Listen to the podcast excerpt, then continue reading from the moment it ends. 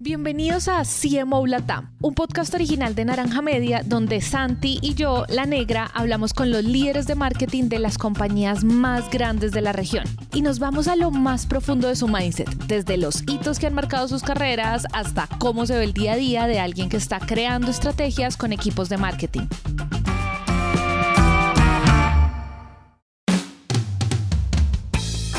En el episodio de hoy hablamos con Sandra Muñoz, CMO de Victoria 147, una empresa que ya lleva 10 años de recorrido en México con un propósito que Sandra tiene bien claro, la educación de mujeres emprendedoras y líderes en el mundo de los negocios o como ella lo describe.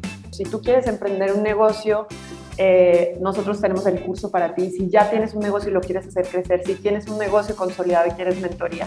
Y esto nos llevó también a un camino donde asesoramos empresas multinacionales en sus estrategias de diversidad e inclusión. Y digamos que ahí les damos entrada a nuestra red de más de 19.000 emprendedoras, porque juntos cerramos brecha.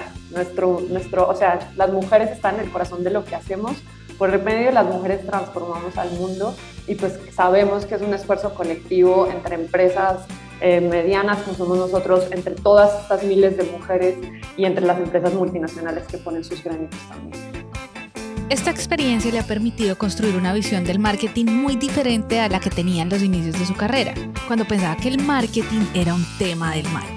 Y aquí Sandra nos cuenta cómo encara todos esos prejuicios que hay alrededor de las áreas de marketing, nos da las claves para fortalecer las comunidades de canales digitales y nos comparte su arma secreta para alinear, liderar y mejorar la comunicación con otras áreas como la comercial.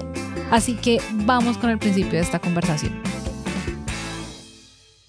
¿Cuándo, en qué momento tú dices lo mío es el marketing? ¿Tú has sido marketera de toda la vida o eres, es que hemos tenido unas entrevistas donde yo era el de finanzas, pero como entendía de finanzas y yo y como el marketing igual tiene cierta transaccionalidad, entonces terminé, o sea, de corredor de bolsa a CMO y han sido historias muy raras, entonces creo que eso ya me da curiosidad, o sea, ¿esto de dónde salió? ¿O tú de cepa de toda la vida?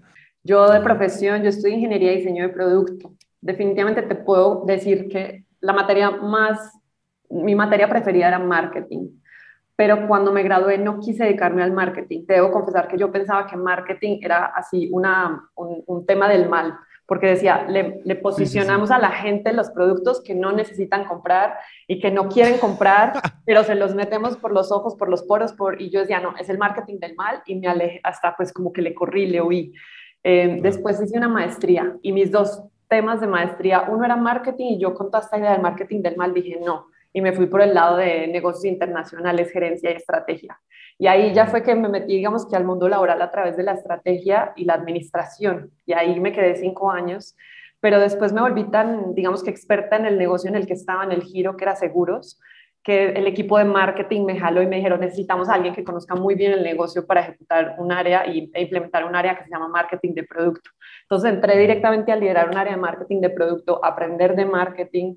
Tuve una gran mentora, una gran CMO, Natalie Darres, y con ella digamos que crecí en ese mundo del marketing.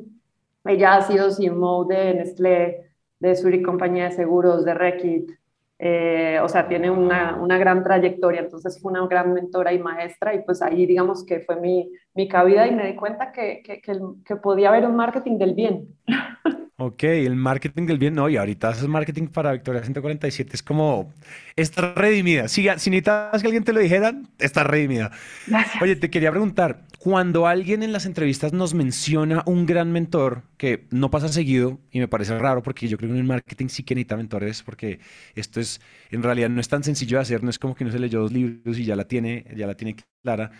Háblame un poquito de esta, de esta mentora y sobre todo como de qué te dejó, o sea, esas cosas que tú dices como, yo no, pero en temas de marketing, porque también puede decir como su ética de trabajo, eh, su forma de hablar con la gente, digamos que esa parte dejémosla simplemente para efectos de la categoría de este podcast, enfoquémonos en esas lecciones que tú te tatuarías en una nalga si te tocara, si te tocara tatuártelos en una nalga. Dices como esos principios, a mí ella me enseñó esto, esto y esto, nos me hizo darme cuenta de esto, ayuda, no sé, top 3, top 5 lecciones, porque de pronto son muchas. Son muchísimas, pero te puedo decir que eh, justo en la empresa a la que ella llegó a liderar, incluso el CEO decía, es que marketing hace dibujitos y plastilina, y entonces era un marketing que se dedicaba a diseñar como la comunicación y a generar promocionales y de pronto no estaba tan metida ni siquiera en la comercialización. Em, y luego eh, llega eh, esta mentora y, y, dice, no, esta área hay que transformarla.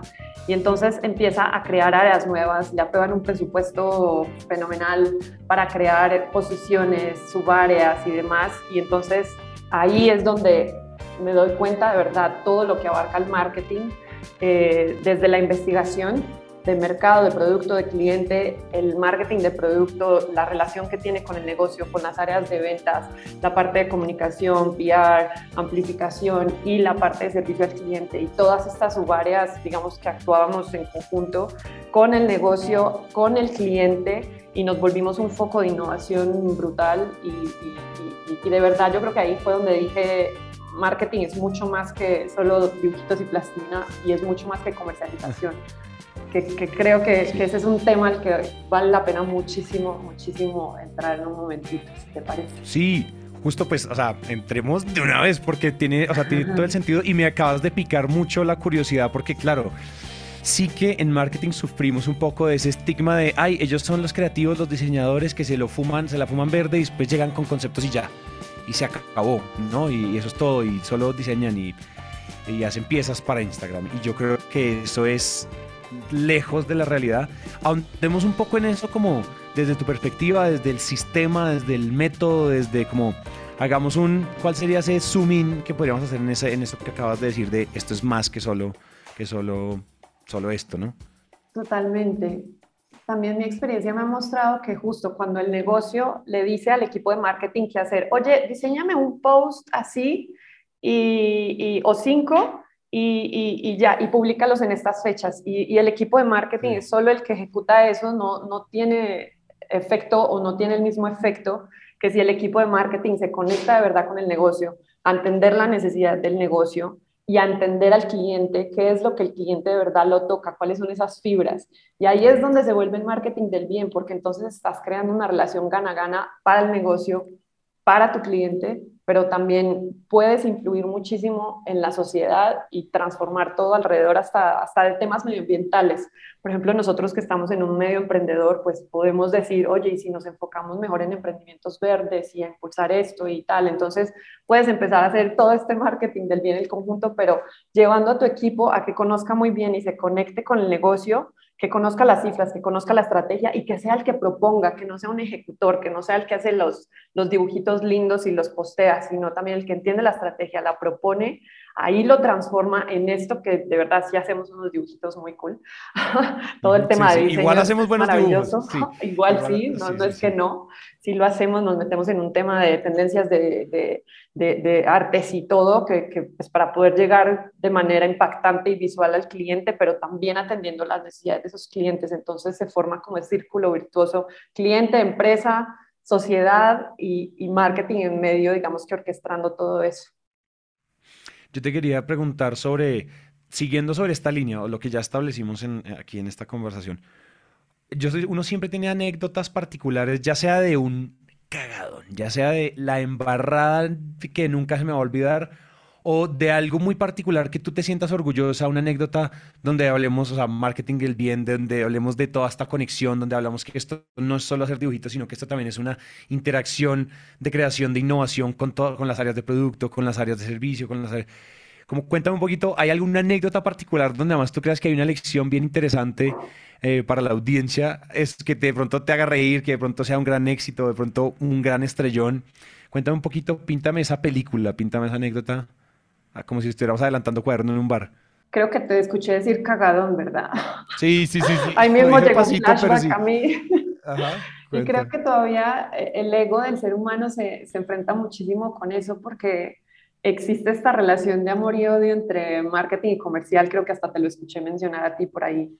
Em, y, cuando no logras esa conexión con tus áreas que son hermanitas y que deberíamos funcionar como un solo equipo, ahí se arma el cagadón y se forma una rivalidad totalmente absurda que nos suma y que, que es un stopper para muchas cosas. Entonces, sí me ha pasado, sí me he visto envuelta en eso y a pesar de que aprendo mi lección, a veces me vuelvo a encontrar en ese mismo conflicto, y, pero digamos que a partir de haber caído en él y luego poderlo observar, pues justo te observas y te ríes y dices, otra vez estoy cayendo en, el conflicto entre tú, yo, que ya, entonces lo puedes sobrepasar y ahí viene el aprendizaje y, de verdad como un best practice y es y, yo sé que puede sonar como cliché, pero hay que trabajar en equipo, hay que romper los silos, hay que darnos cuenta que somos un solo equipo, desde las mismas subáreas dentro de marketing.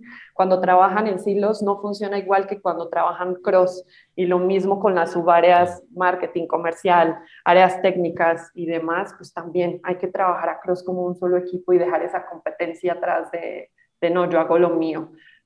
Y hay frases como cuando voy sola voy más rápido, pero cuando voy en equipo vamos más lejos. Entonces, sí, vamos más lejos en equipo y vamos más lejos y construimos entre, entre compañeras y compañeros.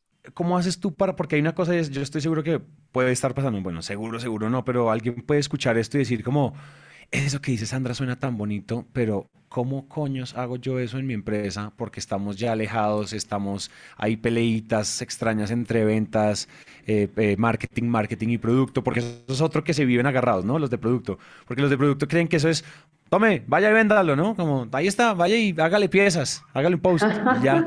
Y, no, y marketing no se involucra en la creación de producto. Eh, digamos que hay un montón de cosas de cómo la cross-funcionalidad llega de, de 0 a 100, ¿no? Ser muy de 0 a 100 en todo. Pero ¿cómo se baja eso a la realidad? Es un reto de comunicación, es un reto de los invitamos a todos a, participar en, es un reto en donde tocamos base todos, en donde cada uno tiene lo suyo. ¿Cómo lo aterrizas tú? ¿Cómo dirías, cómo le aconsejarías pensando en que hay startups escuchando y hay compañías de consumo masivo de 2 millones de empleados a nivel global escuchando? ¿Cómo, ¿Cómo sientes tú? Yo sé que te acabo de poner una responsabilidad enorme, pero ¿qué se te ocurre uno cómo aterriza esa cross-funcionalidad entre equipos para evitar esas peleas y esos hilos? Mira que yo creo que sí es un tema de comunicación, pero hay un gran pero y es que cuando se dice es que necesitamos mejorar la comunicación. Los cómo no siempre son fáciles. Es como, sí, ya sabemos que es comunicación, pero si vivimos en juntas, ¿cómo más quieres que nos comuniquemos? Ya tenemos reportes, dashboards, juntitis, ya, ya, ¿cómo más emails, Slack? ¿Cómo quieres que nos comuniquemos?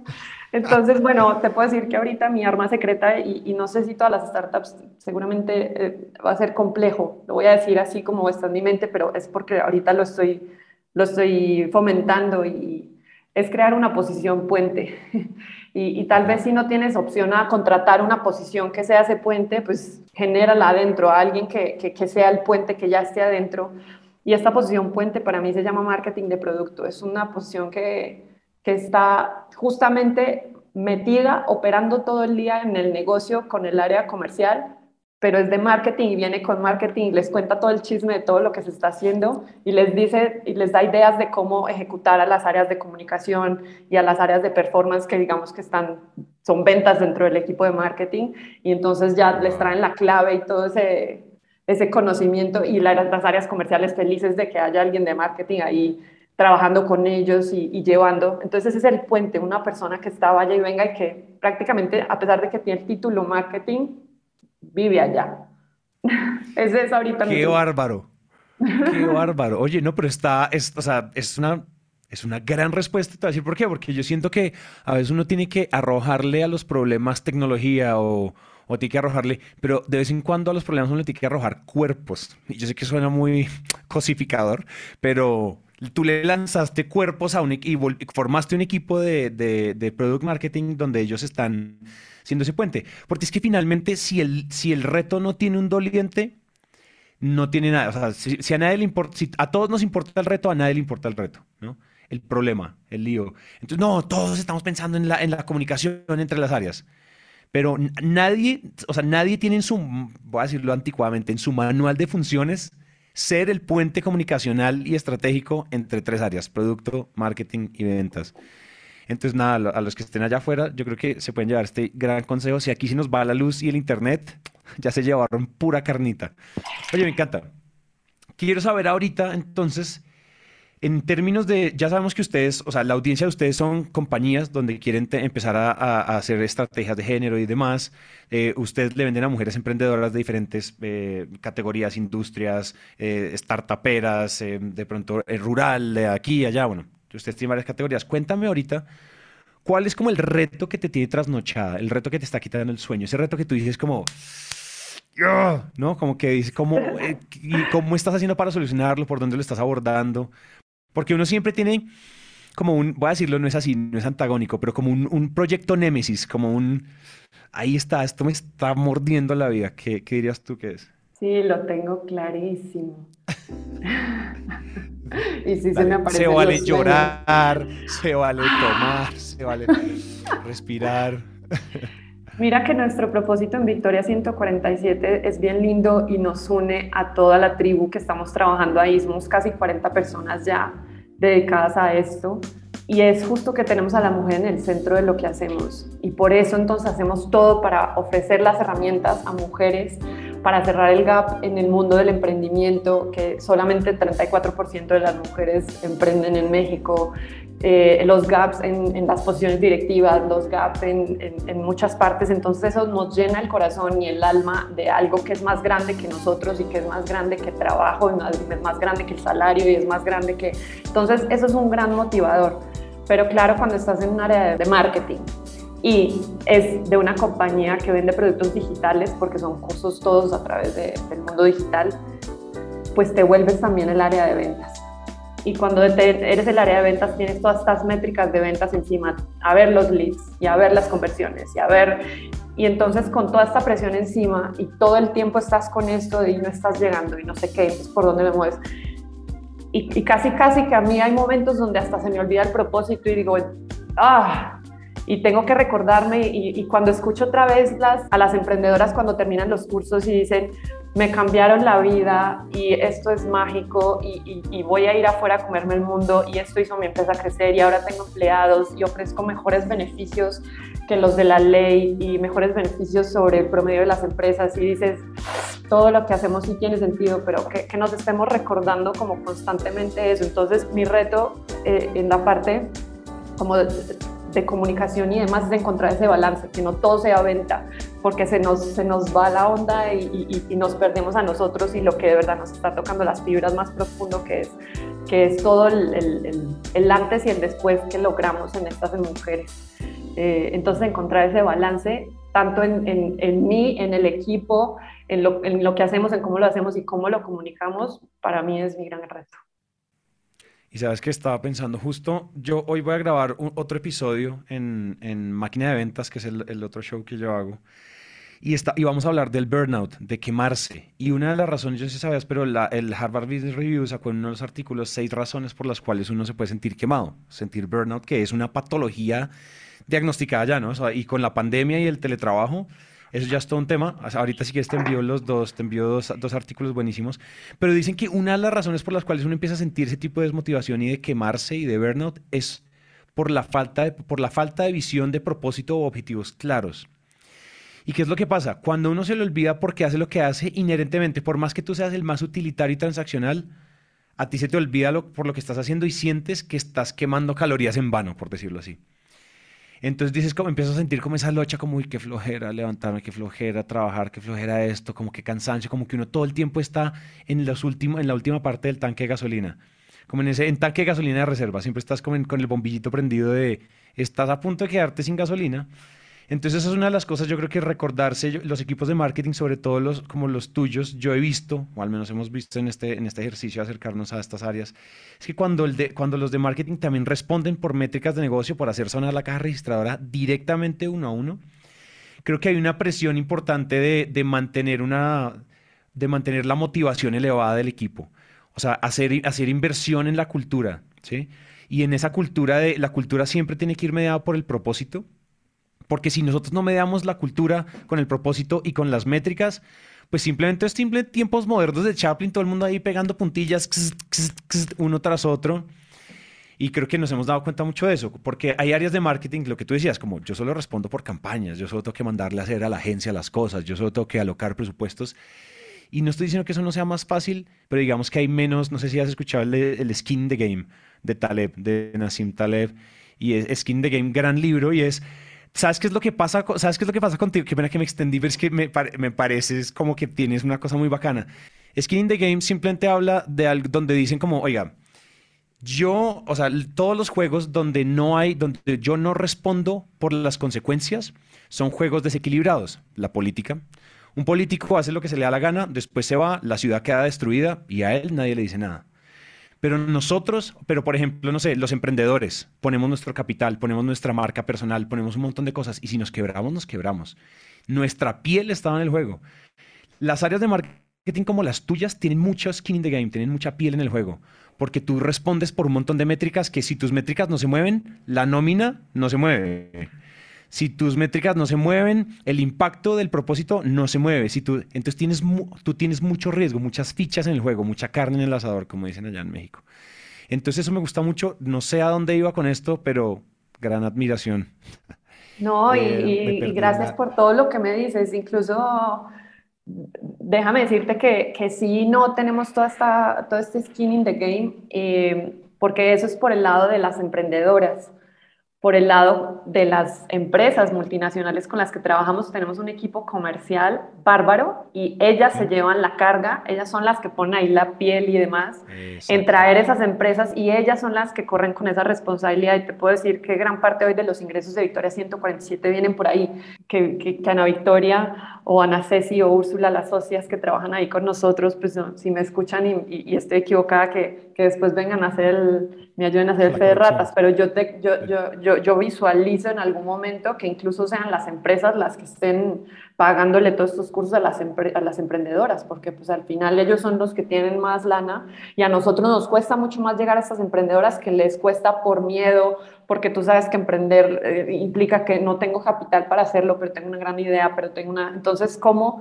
Y ya estamos haciéndolo poco a poco, ¿cómo estas empresas becan a estas mujeres? Y entonces ya nos dejamos de, enfocar tanto en, en, ventas en este lado hacia las emprendedoras, sino como, oye, traigo el capital por acá y se los inyecto por acá. Entonces, bueno, esperemos que vayamos hacia allá. Y fíjate que eso, eso que hablas del equipo eh, que le vende a corporativos y demás, es muy bonito porque siguiendo con este tema de, de, poner, de tener piel en el juego, de tener carne en el asador, yo creo que en los equipos de marketing, incluso en los que son de grandes corporativos y consumo masivo, estos que te conté, o como en equipos como el tuyo que están directamente, directísimamente relacionados, o es muy clara la atribución de los resultados, yo sí creo que hay una, hay una clave donde los equipos tienen que sentirse todos responsables. Yo creo que hay un reto de los CMOs de cómo hacemos que nuestro equipo de 5, 10, 50, 500 personas sientan que tienen carne en el asador. Yo siento que, por ejemplo, las startups eh, hicieron cosas muy, hicieron cosas muy bacanas con todo el tema de stock options y que en realidad si tú miras, no sé, empresas como en Rappi o como en Platzi o como en Truora o Fruana o en estas empresas, menciono esas porque trabajamos con ellos, pero todos los primeros, no sé, 50 empleados, todos los empleados tienen acciones. Claro, no son los fundadores que tienen porcentajes altos, pero todos tienen acciones entonces todos queremos salir a la bolsa, porque si todos salimos a la bolsa, estarán todos millonarios. Ya se han visto todos los casos que tú quieras. Eso, por más que sea es solo monetario, es skin in the game. Pero ¿cómo le metemos esa carne al asador en términos de propósito, en términos de cultura, en términos del impacto, en términos de dinero? Esas son cosas que estamos tratando de resolver. Incluso nosotros en Naranja Media, con, con todas las personas con las que trabajamos, estamos pensando cómo hacemos, cómo hacemos para sentir los dueños. nosotros hicimos hace, hace poquito una persona que entró de practicante, practicante, ganándose algo así como 150 dólares, una cosa ridícula, el salario mínimo colombiano, que es muy bajito. Empezó como practicante y dos años después es socia de la compañía. De practicante a socia, eso es una locura, pero sí, sí, sí. Oh, y, y ella trabaja como si, o sea, yo le digo a ella al Pareto, porque es que ella es el 20% de la empresa que nos trae el 80% de los resultados. Es muy impresionante, es superhumana. Entonces eso es como, creo que las áreas de marketing les hace falta como que sientan que no es solo, ah, sí, y si no tuvo likes el post, sino que sientan que hay un... Sí, sí, yo creo que ya, ya me estoy repitiendo, pero... No, no, totalmente. Mira que alguien en, en, el equipo de, de comunicación que, que, la community manager me, le presenté en algún momento a todo el equipo el, el plan de ventas y por aparte me escribía, ¿quién es responsable de esto? Y yo, hasta tú, todos somos. Sí, sí, sí. todos somos responsables de los resultados, no solo de ventas, de, absolutamente todo.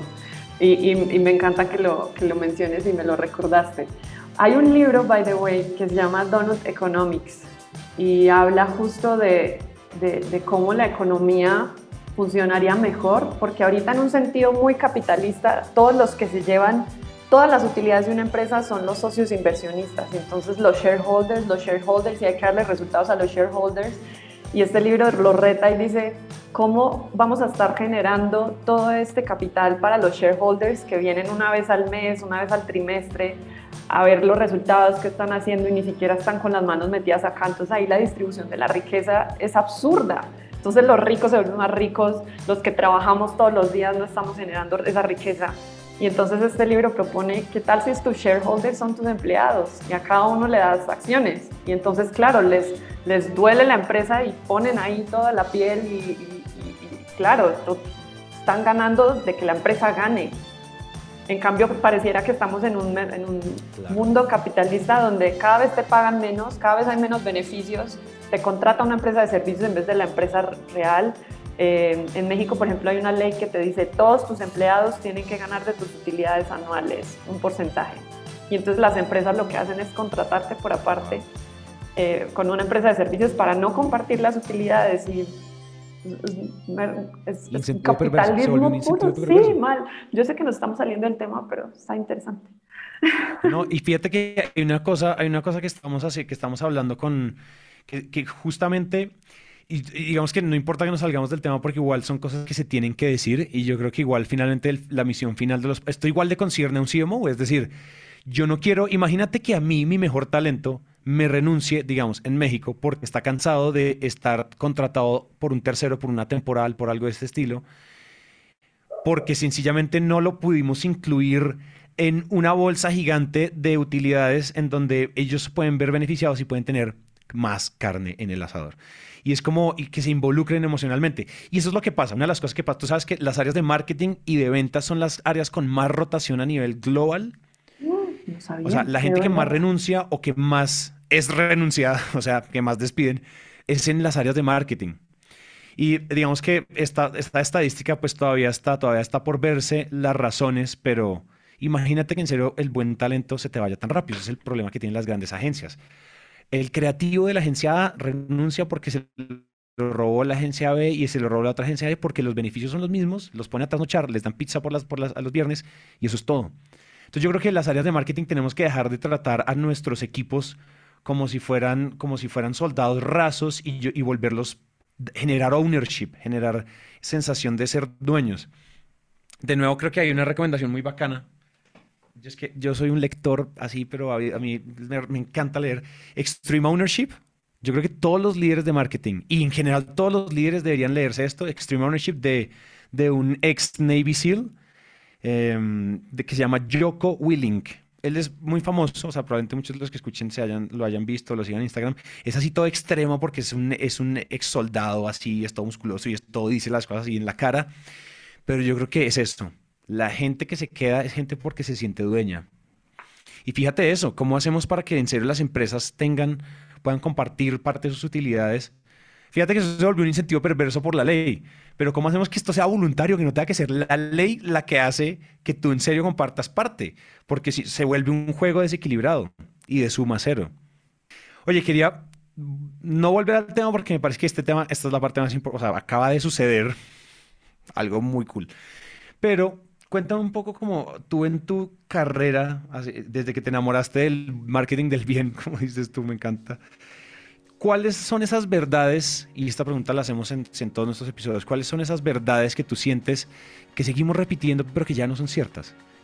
Y que tenemos que empezar a evangelizar sobre, oiga, eso que nos seguimos repitiendo en marketing, eso dejó de ser cierto, este es el nuevo paradigma. ¿Cuál crees tú que ya dimos unos, unas pinceladas por, esto no es solo hacer dibujitos, pero ¿qué le podríamos pegar como a estas, a estas verdades caducadas? Sí, justo, yo creo que el tema lo tratamos un poquito, pero vale la pena ahondar en la parte de, se cree que, y tú si tú vas a, así tipo la RAE, yo creo que la definición de marketing tiene que ver con comercialización. Es un área que apoya la comercialización de productos y servicios. pero en realidad es mucho más que eso. No puedes comercializar si no estás conectado con un área, por ejemplo, de servicio, si no estás midiendo tu, por ejemplo, a través de Net Promoter Score, si estás midiendo cuánta gente es promotora de tu marca, de tu servicio, de tu producto, de, de, un punto de transacción, de un, eh, o no puedes también, tampoco ser un área de comercialización de productos y servicios si no tienes investigación. Entonces, cuando, cuando una empresa cree que solamente el área de marketing está por, por ofrecer productos y servicios y vender, que, que, se vuelvan a mirar y que digan, bueno, de verdad sí puedo ofrecer valor y solo venta si no estoy eh, pensando en lo que de verdad mi cliente quiere y necesita y valora eh, y si no estoy midiendo al final si eso sí se está cumpliendo. Entonces todo parte de la investigación y el entendimiento y termina en tener súper organizada no solamente tu, tu, data, que creo que es un tema que no he mencionado, la data, entender también tu base, cómo está, eh, porque es un gran tesoro. Eh, y entonces un área de marketing que no conoce su base, que no conoce sus clientes, los que ya están, porque es muchísimo más costoso atraer clientes nuevos que seguir, por ejemplo, hacer un cross-sell con los, con los que ya tienes. Entonces, seguir atendiendo a los que ya tienes, crear una comunidad, esa es otra palabra clave crear una comunidad alrededor de lo que estás haciendo. Entonces, como que no es cada vez traer más clientes y, y, volverlo un número de ya somos más de tanta, sino que de verdad esa comunidad esté consentida, esté, que se sienta tan amada que ame a la marca per se, porque esos van a traer más por recomendación. Entonces, que conozcas tu base, que la tengas segmentada, que les estés constantemente, no constantemente en el término de te, canso con preguntas, pero sí que la estés midiendo y viendo a ver si cómo está el termómetro de si están bien y si están mal eh, contigo y cuáles son esos puntos fuertes para que los fortalezcas aún más y cuáles son tus áreas de oportunidad para ver si hay algo que puedes llevar a, a fortaleza. Hablando de comunidad, a, a nosotros y en Naranjazo siempre nos ha rayado el coco. Cuando hablamos de comunidad, uno por dónde, o sea, ¿qué significa o cuál es la radiografía, más bien, esta es la pregunta. ¿Cuál es la radiografía de una comunidad exitosa, de una comunidad que funciona, de una comunidad como la estás pintando tú, que además si hay alguien que puede hablar de comunidad son ustedes. Es impresionante la cantidad de movilización que ustedes generan. Háblame un poquito de cuál, es el, el tras bambalinas de tener una comunidad poderosa, ¿sí? esa radiografía de cómo se ve una comunidad exitosa. ¿Qué es lo que hay que hacer? Porque todos hablamos de, tengo una comunidad, pero tener seguidores en Instagram es tener seguidores, no tener comunidad. Tener un montón de gente en una, en una lista de, en un newsletter es tener una lista de mails, no es tener una comunidad. Entonces yo creo que ahí estamos, hay un montón de misconceptions extraños. Cuéntame un poquito cómo es esa radiografía para ustedes. Primero darle todo el foco.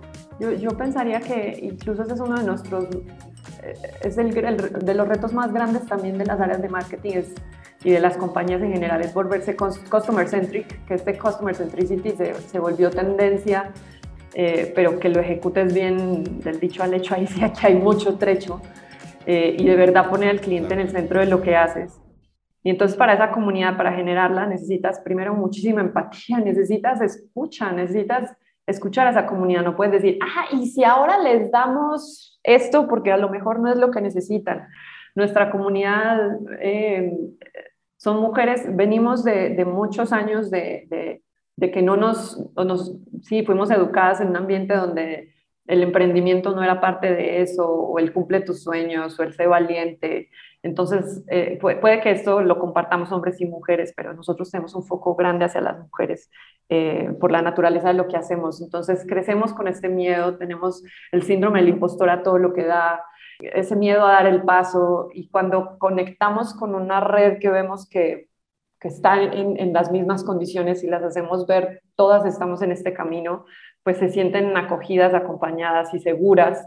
Eh, entonces, a través de empatizar, escucharlas, darles lo que necesitan, eh, cercanía, porque obviamente en un mundo altamente digital y, ya ni nos vemos y ya trabajamos remoto, que, que tendrá sus pros y sus cons, pues la cercanía se vuelve vital. Por ejemplo, nos hemos dado cuenta que en procesos de hasta de cierre de ventas, si no estamos ahí con una persona que les esté respondiendo dudas, pero de manera personal, de aquí estoy para ti, ¿qué, necesitas como para convencerte o para cerrar? Para, entonces, esa última dudita ahí estamos para respondérsela. Eh, entonces, empatía, cercanía, escucha, de verdad atender a sus necesidades y también irnos un poco más allá, tal como, como hizo Henry Ford, a mí esta historia me fascina, alguien me la contó, no, no, no, no sé qué, qué tan cierta sea, pero que decía, pues si yo le pregunto a la gente, que fue el que creó el vehículo al fin y al cabo, ¿no? Si yo le pregunto a la gente cómo quiere un mejor medio de transporte, pues hubieran respondido que un caballo con esteroides, una mejor silla de montar, mejores herraduras y, y, a lo mejor entonces no llegó a nada, no siempre lo que el cliente te dice es lo que vas a hacer, tienes que ir más allá, entonces él no fue al cliente a preguntarle cómo quiere este medio de transporte, sino que se la voló y ya diseñó algo diferente. Entonces también estar como muy al pie de las, de las tendencias de otras industrias, por asociación traer cosas que son novedosas y pues también ofrecerlas, ir testeando y ser novedoso. A mí me gusta mucho usar el design thinking, eh, implementar cosas a partir de la escucha y, y si vas a fallar, falla rápido, falla barato y síguele intentando hasta que encuentres algo que dices, eureka, y aquí fue. ¿Sabes qué? ¿Sabes qué me parece muy interesante? Y esto aplica para todas las áreas, pero para efectos de CMO Latam vamos a hablar de marketing. Y es la siguiente, yo creo que las áreas de marketing tienen, deberían tener, y, si, y uso deberían con comillotas, pero deberían tener un alto nivel de liquidez de conocimiento. Me, me explico.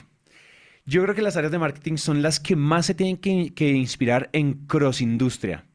Y Cross Industria es cómo lo está haciendo bien el marketing de automóviles en China. Y tú vendes educación en línea en México a mujeres emprendedoras. Es como, ok, se siente lejos. Pero yo creo que en marketing sí hay muchas cosas. Cada vez más las disciplinas perdieron, o sea, las disciplinas dejan de ser verticales y se empiezan a volver horizontales en términos de industrias.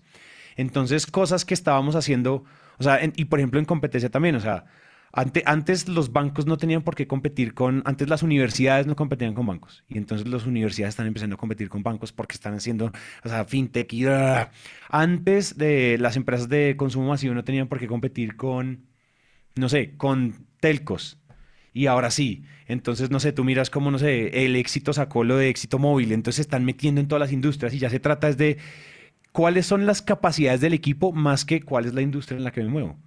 Si yo tengo unas capacidades claras, yo, te puedo, yo saco a Sandra de, de Victoria 147 y la pongo en a vender detergente en Procter Gamble y de pronto hay un montón de cosas que te coges de ahí y te las llevas a otro lado. Entonces, como un llamado a la acción puede ser como, diga, estudiar de manera muy líquida, o sea, desolidificar un poco el conocimiento que tenemos súper arraigado, porque es que eso fue lo que dijo mi profesor en la maestría, a decir, oye, allá está funcionando eso, ¿qué pasa si de manera barata, rápida y con aprendizajes rápidos ensayamos ese tipo de metodologías acá? No funcionó, no funcionó. Pero yo creo que un área de marketing, y eso lo hemos dicho en muchos episodios, o yo lo he repetido en muchos episodios, pero creo que es muy relevante aquí con respecto a lo que dijiste, es un área de experimentación más que un área de solo ejecución es un área, es un laboratorio, es más pensar el área de marketing como un laboratorio, eso lo dijo André Farah, el de el de el CMO de Nominap, hace unas, unas entrevistas en el pasadas, hace como hace un par de días. decía eso, yo me entiendo más como un laboratorio, más que entenderme como los encargos de, vaya, hágame un post, diseñeme, lánceme este producto. Menos encargos, menos ejecución y más laboratorios, que el laboratorio igual te implica mucha ejecución y mucha materia gris. Pero no sé si estás de acuerdo con eso. Creo que podemos estar ahí en un, eso puede ser un muy buen punto donde, donde, donde las áreas de marketing den un siguiente paso, ¿no? Me encanta y adoptaré la palabra laboratorio y, justo lo, lo, medio mencioné al inicio, que, que, te vuelves un hub de innovación.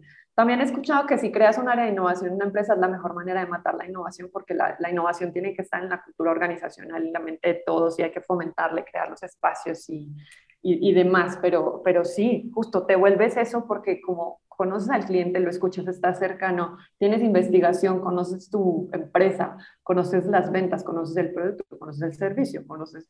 Entonces, como que con toda esa información, si la metes en una licuadora, tienes todos los ingredientes para, para crear y para innovar. Eh, mira que se me ocurre una vez que fui a una, a una feria de fintech y justo vi la, la, la presentación de, de, una empresa que tenías... Eh, una aplicación, una startup alrededor de em, ajuste virtual, o sea, una herramienta para de videoperitación. Y no era más que una videollamada, pero con ciertos perks que te permitían como tener fotos de altísima calidad y, y, y, al final digamos que yendo a esta feria fintech sin esperar nada, sin llegar, sin expectativas, conociste esta startup que se dedica a esto y lo trajimos para la empresa para la que estaba trabajando, que era una aseguradora y se convirtió en un producto exitosísimo, pues porque en, vez de el ajuste presencial en un momento de choque de auto donde va un experto de la aseguradora y, entonces tienes que esperar 45 minutos, una hora, y, y, esta vez es como todo videollamada, dado que no estés herido, dado que no, o sea, como que ciertas condiciones, y estás por videollamada con tu asesor y, oye, muéstrame el vehículo, dónde fue el choque, tómale una foto y que la foto me llegue a mí, a, tu asesor virtual. Eh, y entonces implementamos esto, mejoramos el, el, NPS, el servicio al cliente, mejoramos los costos, bajamos la huella de carbono eh, y fue algo totalmente inesperado por ir así, porque nos inspiramos en, en, otra feria sin saber que íbamos a encontrarnos con esta herramienta y pues llegas y la traes y, y cambias todo el juego. Wow, wow. Bárbaro, es que exactamente como yo rompiendo el juego. Yo quiero, nos queda muy poquito tiempo, pero me gustaría, no quisiera que de pronto tú dijes como, de pronto se me quedó algo en el tintero, de pronto se me quedó algo por decir, porque esta última anécdota es un cierre espectacular, no sé decir de pronto alguna frase, consejo, mm, frase que siempre te ha movido, quisieras hacer algún tipo de cierre Sí, sí, sí, totalmente. Mira que este es, muy reciente. En Victoria 147 tenemos una red de fellows. Ya, ya hemos tenido contacto a través de estos 10 años con casi 400 fellows. ¿Y quiénes son? Son expertos en diferentes industrias que dedican su tiempo, a veces de manera voluntaria, a asesorar a estas mujeres emprendedoras que hacen parte de nuestra red. Entonces ellos son expertos o en marketing o en recursos humanos o en estrategia o en tecnología, bueno, lo que, you name it. Eh, y entonces en algún momento me vi en un tema donde quería consultarle yo a un experto de marketing porque obviamente no tienes todas las respuestas. Y me fui con Carlos Silis y me dio un gran consejo y fue, y fue yo creo que, que, algunas personas dirán, ah, no, pues es obvio, pero otros como que nos lo tuvieron que recordar y me dijo, gana el control de tus canales de comunicación propios. Estábamos volcadísimos hacia las redes sociales y vueltos locos y en Instagram, en Facebook, en Twitter, en LinkedIn, en TikTok y, y, dedicando un montón de tiempo, dinero, esfuerzo ahí. Y decía, a ver, las redes sociales hacen lo que quieren contigo, ni el 2% de la gente te está viendo y estás desvivido diseñando y publicando y tal. Tus canales propios, tu red, tu email, tu blog, tu podcast, tu, tu, propia Casa Victoria, tenemos una casa divina en la Ciudad de México, en la colonia Roma. Eh, hazla un canal, hazla un medio, hazla un... y ponle todo el foco, gana el control de tus medios, ahí está tu clave para llegarle a tu... Y yo, claro, o sea, ¿cómo, cómo tan fácil te vas por, como por todo este tema de redes sociales y luego, a ver, eso no es la la última Coca-Cola del desierto, no es el santo grial. Obvio es importante estar ahí, obvio eres un referente ahí, obvio te van a consultar ahí, pero no le metas ahí todo tu foco y tu energía. Hay otros canales que tienes que atender. Le agradecemos a Sandra por su tiempo. Recuerden que este es un podcast original de Naranja Media en el que también queremos mantener la conversación viva con ustedes. Así que si quieren pueden escribirnos a nuestras redes arroba cmo-latam. Nos encuentran en Instagram, nos encuentran en YouTube o si lo prefieren también escríbanos a nuestro WhatsApp más 57 317 316 91 96. Si les gustó este episodio, pueden suscribirse, darnos 5 estrellas, dejar una reseña o si en serio sienten que podemos mejorar, también escríbanos que nos encanta escuchar. La producción de este episodio estuvo a cargo de Juan Molina, edición por Ana María Ochoa, booking por Catherine Sánchez y diseño de sonido a cargo de Cristian Cerón. Yo soy La Negra y nos vemos muy pronto.